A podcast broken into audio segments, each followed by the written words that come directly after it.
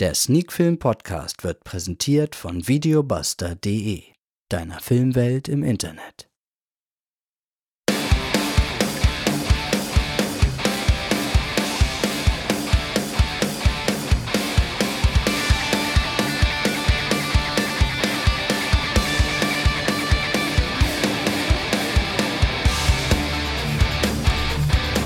Sneakfilm to go ist wieder da.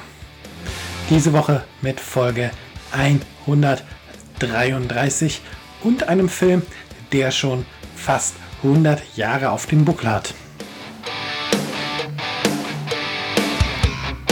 Heute gibt es bei Sneak Film to Go den Film Die Stadt ohne Juden.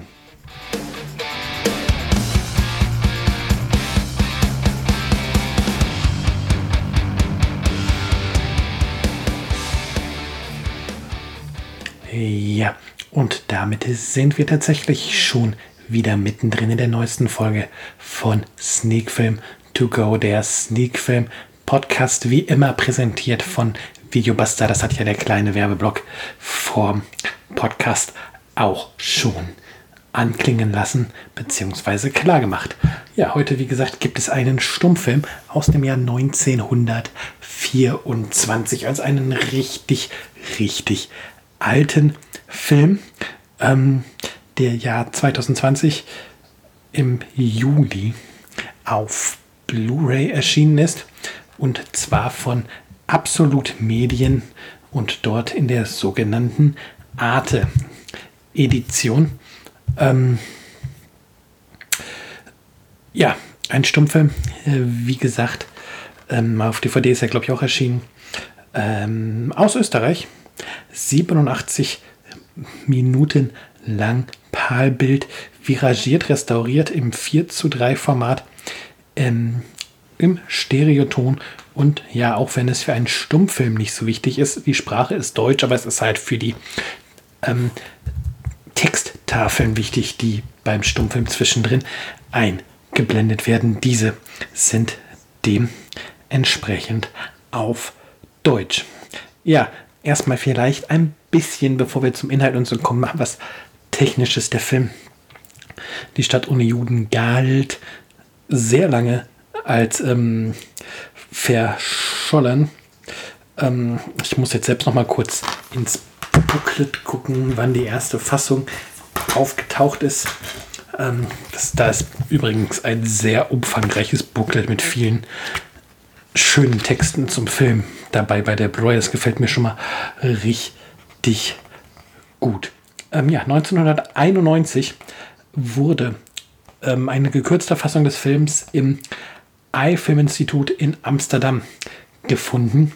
Da ähm, gab es dann die holländischen Zwischentitel und ähm, es fehlte der Schluss und es fehlten auch zwischendrin noch ähm, einige Szenen und dann, wie durch ein Wunder, ist in Paris 2015 eine Kopie gefunden worden, die dieses fehlende Material enthalten hatte. Und so konnte dann eine komplette restaurierte Fassung dieses Stück Filmgeschichte erstellt werden.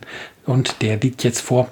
Das allerdings nicht mit der Originalmusik von damals, die zu dem Film, lieb, Film lief, sondern 2017 hat Olga Neuwirth einen neuen Soundtrack, den ich jetzt mal, ähm, für den Film geschrieben, der den Stummfilm jetzt halt untermalt. Ja, so viel ein bisschen zu der Geschichte, wie der Film jetzt überhaupt noch oder warum der Film jetzt überhaupt noch gesehen werden kann und ja, dann vielleicht auch direkt ähm, die wichtigsten Fakten, wer denn noch so mitgewirkt hat. Das Ganze ist ein Film, bei dem Hans Karl Breslauer Regie geführt hat, basiert auf einem Roman von Hugo Bettauer. Und ja, Breslauer, also der Regisseur, hat nicht nur Regie geführt, sondern hat auch das Drehbuch geschrieben und die Kamera hat damals Hugo Ivo übernommen und ja, mit dabei an Darsteller. Mal gucken, ob ich das jetzt hier gerade in dem Booklet sehen kann, beziehungsweise dann ablesen kann. Nein, leider nicht, aber das kriegen wir ja auch hin. Da sind viele bekannte Darsteller aus der damaligen Zeit dabei.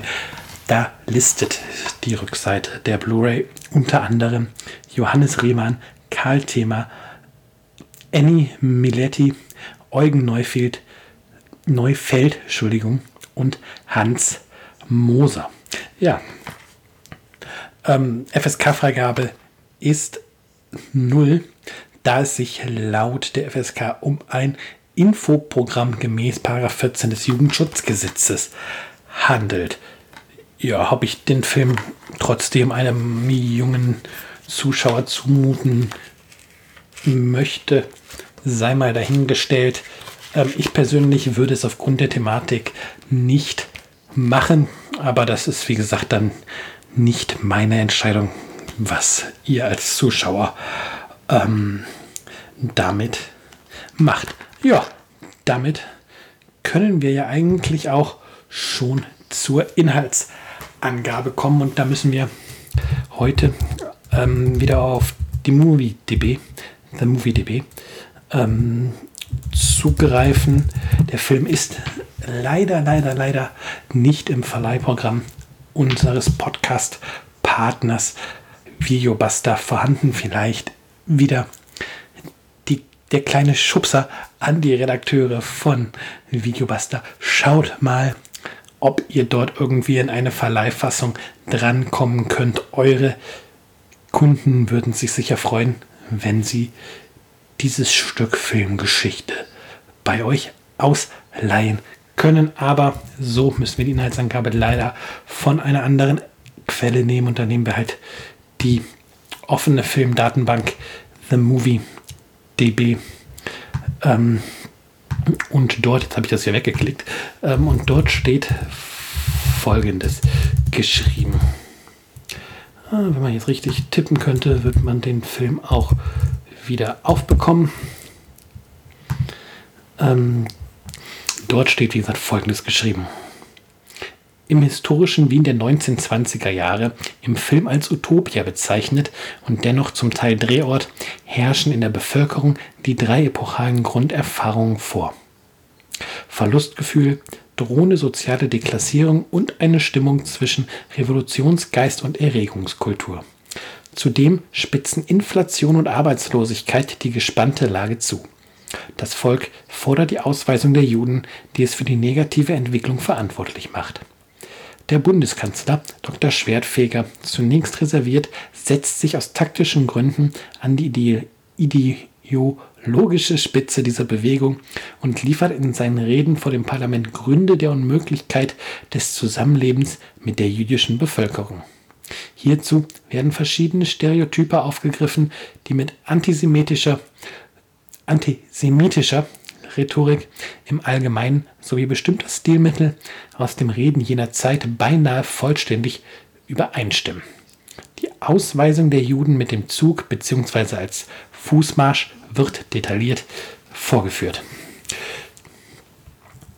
Ja, Inhaltsangabe und Aufzählung von Stilmitteln des Films in einem, aber das lassen wir jetzt trotzdem einfach mal so stehen. Ich glaube, worum es in dem Film geht, wird im Großen und Ganzen aus dieser Zusammenfassung ähm, klar. Wir haben halt Utopia, diese Stadt, in der es den Spekulanten, die dort im Film, wenn man den Zwischentafeln äh, mal folgt, mit dem Dollar spekulieren, der immer weiter steigt und quasi ähm, das heimische Geld dadurch immer mehr Wertverlust ähm, erfährt für die normalen Bürger. Und ja, wir haben eben auch genau diese Bürger, die natürlich, oder was heißt natürlich, die für einen Schuldigen für ihre, für ihre Situation suchen und diesen ähm, in den Juden finden, die scheinbar das Geld haben, denen es scheinbar gut geht, wo es keine Armut gibt, etc. Und ähm, werden, die Juden werden halt so schnell zum Sündenbock. Und ja, dann haben wir die Regierung, die es dem Volk recht machen will, die ähm, anfängt, Entscheidungen nicht aufgrund ihrer Sinnhaftigkeit zu entscheiden, sondern ähm, darauf, wie man die eigene Machtposition halten kann, wie man dem Volk nach dem Mund reden kann, damit man weiter regieren kann und trifft dann eben diese harte Entscheidung, dass alle Juden, alle Kinder aus Mischehen auch und ja, halt das Land bzw. die Stadt verlassen müssen und zwar bis zum 25. Dezember und wer es nicht tut, für den stehen halt schwere Strafen an. Dann passiert auch genau dies, ähm, dass die Juden nach und nach die Stadt verlassen und irgendwann halt eine Stadt ohne Juden, die namengebende Stadt ohne Juden darstellt, was aber leider nicht die erhoffte Besserung oder langfristige Besserung der Lebensumstände ähm, mit sich bringt. Ja, das Gesetz ist nun mal da. Ähm, es gibt immer noch genug in der Bevölkerung und in der Politik, die hinter dem Gesetz stehen, aber eingebettet in eine kleine Liebesgeschichte. Ähm, gibt es dann einen Juden, der ähm, sich einen gefälschten Pass besorgt, als Franzose wieder zurück in die Stadt kommt und versucht nach und nach ähm, die Stimmung zu kippen, wieder für ein positives Gefühl gegenüber den Juden zu sorgen und ähm, halt dafür zu sorgen, dass im Rat dieses Judengesetz gekippt wird und die Juden zurückkehren können ähm, und auch der Wohlstand in gewissem Maße wieder zurück in die Stadt kann. Ja, im Grunde, also gar nicht mal so ein komplexer Film, aber der Film bezieht gerade jetzt im Jahr 2020 ähm, seine Faszination auch nicht aus dieser am Ende doch recht einfachen Geschichte, sondern ähm, der, daran, was, was hier im Mittelpunkt steht. Und das sind eben die Juden und der ähm, Judenhass, der Antisemitismus, die, die rechtsradikalen ähm, Äußerungen und das rechtsradikale Verhalten. Und ja, wenn man jetzt mal schaut, wann der Film entstanden ist, 1924, also noch eine ganze Weile, fast ein Jahrzehnt noch ähm, bevor in Deutschland das Dritte Reich entstanden ist, äh, dann ist das schon mal wirklich schockierend zu sehen, dass ja dieser Antisemitismus ähm, schon viel früher irgendwo auch in, in der Gesellschaft verankert gewesen ist, bevor überhaupt die Nazis damals an die Macht gekommen sind, weil man schreibt weder ein, ein Buch mit diesem Thema, noch dreht man einen Film, was dann auf diesem Buch basiert, äh, wenn, das, wenn diese Thematik nicht schon in der Gesellschaft zu der Zeit irgendwie verankert gewesen wäre. Und ja, einen Film zu sehen von 1924, der auch in den Bildern und auch in seiner Sprache, die in den Zwischentafeln steht, halt wie es auch in, dem, in der Inhaltsangabe gesagt wird, ähm, schon ganz stark so aussieht, wie es später halt im Dritten Reich war, mit den ähm, mit den Reden, mit den Leuten, die zum Teil halt versucht haben, ähm, ja, ihre Ausweisung ne, zu entkommen, ihrer Ghettoisierung zu entkommen. Und ja, dass all das jetzt hier natürlich noch in abgeschwächter Form, aber das, was im Grunde ein knappes Jahrzehnt später mit den Juden in Wirklichkeit passiert ist, hier quasi in Filmform beziehungsweise auch in Buchform schon vorhergesagt wird, das ist schon etwas, da bekommt man einfach ein, ein Kloß in, in den Hals. Und jetzt könnte man natürlich sagen, okay, selbst wenn wir jetzt nur sagen, dass der Film das Dritte Reich vorhergesagt wird, auch das ist schon lange vorbei, aber natürlich ein sehr schlimmer Teil der Geschichte. Aber jetzt können wir noch weitergehen. Und das ist das, was mir den zweiten Klostern in den Hals getrieben hat, ist, jetzt gehen wir mal in, in das 21. Jahrhundert, also tatsächlich jetzt 90 Jahre, 80, 90 Jahre weiter in die Zukunft von oder von dem, von dem Erscheinungsdatum des Films weg und schauen dann mal, wie die Gesellschaft heute ist. Und das Erschreckende ist, dass wir natürlich auch heute noch und gerade jetzt in den letzten Jahren wieder stärker als ähm, vielleicht noch vor 10, 15 Jahren es auch wieder erleben, was der Film zeigt, vielleicht noch nicht in seiner völligen ähm, drastischen Endsituation, wie es jetzt der Film zeigt, dass, äh, dass es soweit ist, dass ganze Bevölkerungsgruppen deportiert werden. Aber ähm, wenn man einfach schaut, wie heute ähm, Hass in, den Polit in der Politik zum Teil geschürt wird, wie Hass in den sozialen Medien geschürt wird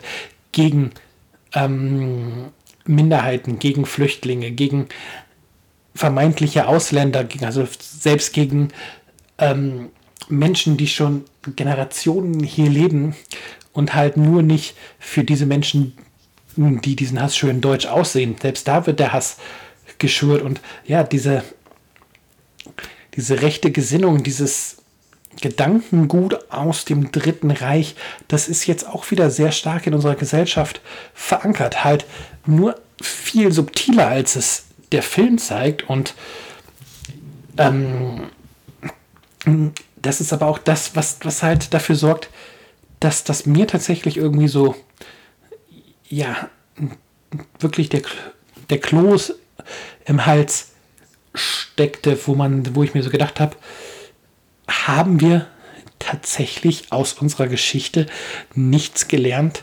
Wie kann es sein, dass ein Film von 1924 quasi die nahe Zukunft nach dem Film, also das Dritte Reich, vorhersagt, auch wenn es da noch zehn Jahre weg war? Und wie kann es sein, dass diese Thematik auch jetzt noch fast 100 Jahre später so aktuell ist? Und ja, das sind gesellschaftliche Fragen, die kann ich hier im Podcast sicher nicht beantworten, aber ich kann zumindest feststellen, dass der Film bei mir dafür gesorgt hat, sich da nochmal Gedanken drüber zu machen, sich damit zu beschäftigen, sich darüber oder sich damit zu befassen, wo wir gesellschaftlich stehen und ähm, mir auch nochmal selbst klar zu machen, wie wichtig es ist, wirklich jeden Tag ähm, aufzustehen und gegen ähm, Rechte, gegen die rechte Gesinnung zu sprechen, sich für eine offene, für eine weltoffene Gesellschaft auszusprechen, für eine Gesellschaft auszusprechen, wo die Starken durchaus bereit sind, den Schwachen zu helfen, wo man selbst mal einen Schritt zurück macht, um, um halt tatsächlich Rücksicht zu nehmen auf Menschen, die es gerade in, die gerade in irgendeiner Weise Hilfe brauchen. Und ja, tatsächlich sind es ganz viele kleine Schritte, die jeder von uns machen kann, um die Welt am Ende dadurch auch ein bisschen besser und freundlicher zu machen und wodurch man auch am Ende dafür sorgt, dass halt dieses Schreckensszenario, was uns jetzt der Film gezeigt hat oder was der Film schon 1924 gezeigt hat, nie wieder eintritt. Und ja, natürlich ist es anstrengend, 87 Minuten einen Film zu gucken, wo die Dialoge in Zwischentafeln passieren, wo man heutzutage es gewohnt ist, Dialoge zu hören und auch mal zwischendurch abzuschalten, was bei die Stadt ohne Juden einfach nicht geht, weil halt ständig Zwischentafeln da sind, die die Geschichte auch weiter erzählen, wo man als es ist anstrengend ähm, als Zuschauer im Film ähm, tatsächlich auf die Bilder, auf die Details achten zu müssen, weil halt ähm, diese Ebene Dialog wegfällt. Ähm, ja, das mag auch sicher für, also das mag anstrengend sein für jemanden, der den modernen Film gewohnt ist, aber tut mir den Gefallen, legt euch diesen Film zu, ähm, investiert das Geld in diesen Film, kauft euch die Blu-ray, kauft euch die DVD und ja, beißt die Zähne aufeinander, wenn euch das zu anstrengend vorkommt, dieser Film. Der zeigt euch tatsächlich ähm, in dramatischen Bildern, ich nenne es jetzt wirklich mal dramatischen Bildern, ähm, ja, wie schnell ähm, diese rechte Gesinnung zu etwas ganz, ganz Furchtbarem führen kann. Und das, wie gesagt, ist halt filmhistorisch höchst interessant und es ist halt auch tatsächlich immer noch diese knapp 100 Jahre später top aktuell. Und das ist halt auch etwas, ja, welchen Film, welcher Film von vor 100 Jahren ist heute noch top aktuell? Das macht halt die Stadt ohne Juden zu einem echten Film. Ich nenne es jetzt Film Highlight. Ähm und ja, ein Film-Highlight, was nachwirkt. Ähm, ich tue mich schwer, Punkte für den Film zu geben. Ich vergebe ja immer Punkte im Podcast am Ende für die Filme, die ich gesehen habe. Und jetzt mache ich das bei Die Stadt ohne Juden auch. Und ich gebe dem Film jetzt die volle Punktzahl. Und nicht unbedingt, weil der Film so perfekt inszeniert ist oder ähm, weil die Geschichte so großartig ist, sondern tatsächlich kommt da ganz viel diese geschichtliche Bedeutung raus und diese Meister, ja, es ist ja keine Meisterleistung, das konnte Breslauer und auch ähm, Bettauer als Autor des Buches ja nicht wissen, dass der Film auch 100 Jahre später noch so aktuell ist, aber einfach dafür, dass das noch so ist, bekommt der Film 10 von 10 Punkten. Und wie gesagt, wir reden da nicht hundertprozentig über die Qualität der Geschichte und die Leistung der Darsteller und was, was sonst in die Bewertung einfließt. Hier fließt tatsächlich ganz, ganz viel der geschichtliche Hintergrund und die Bedeutung des Films in die Wertung mit ein. Und ich kann nur ganz wirklich nochmal wieder, ich kann es wirklich nur nochmal wiederholen. So muss das als Richtung halten. Besorgt euch diesen Film. Es ist ähm, sicherlich ähm, filmhistorisch ein sehr wichtiger Film und geschichtlich auch. Und ja, springt über euren Schatten, guckt mal einen richtig alten Film und ihr werdet sicherlich denselben Kloß im Hals haben danach wie ich. Ja, mal ein ernster Post Podcast.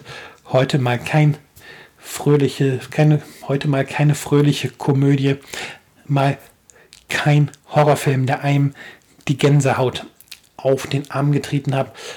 Heute ja, ein Film, der halt wirklich durch sein, sein ernstes und immer noch aktuelles Thema einem die Gänsehaut auf den Arm treibt und ein Nachdenken lässt, lässt.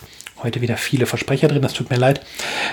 Aber tatsächlich bin ich auch sehr aufgewühlt, wenn ich gerade über diesen Film rede. Ja, aber das musste jetzt auch einfach mal sein. Ich habe auch echt lange für die Sichtung des Films gebraucht, weil es halt nicht so ein Film ist, wo man sich abends mal hinsetzt, den, ja, komm, wir gucken heute Abend noch einen Film, lass uns mal Stadt Union gucken, sondern wo es ein Film ist, wo man echt auch eine innere Ruhe für braucht und auch eine Umgebung, in der man nicht gestört wird. An dieser Stelle ähm, auch ein dickes Sorry an absolut Medien. Dass es jetzt so lange gedauert hat, geplant war, es natürlich das Ganze zum Release des Films schon rauszubringen und nicht jetzt erst knapp drei Monate später. Aber ja, wie gesagt, es war so ein Film, wo man echt absolute Ruhe braucht. Diese Ruhe habe ich jetzt erst in meinem Urlaub, die jetzt gerade vorbei ist, gefunden und jetzt quasi mit in diese Woche genommen und mir dann heute oder am Aufnahmedatum, Samstag, äh, 17.10., tatsächlich dann auch gesagt, jetzt ist der richtige Zeitpunkt, diesen Film zu schauen. Äh, die Ruhe habe ich jetzt, jetzt gebe ich mir den Film und ja, und das ist halt das, was dabei rumgekommen ist. Ja, und jetzt bleibt mir dann am Ende eigentlich nicht viel weiteres übrig, als euch Danke fürs Zuhören zu sagen. Und ja, nächste Woche hören wir uns dann hoffentlich wieder und dann bestimmt auch wieder mit einem etwas fröhlicheren Thema im Sneak Film Podcast. Ja, macht's gut. Bis dann. Bis nächste Woche. Ciao, ciao.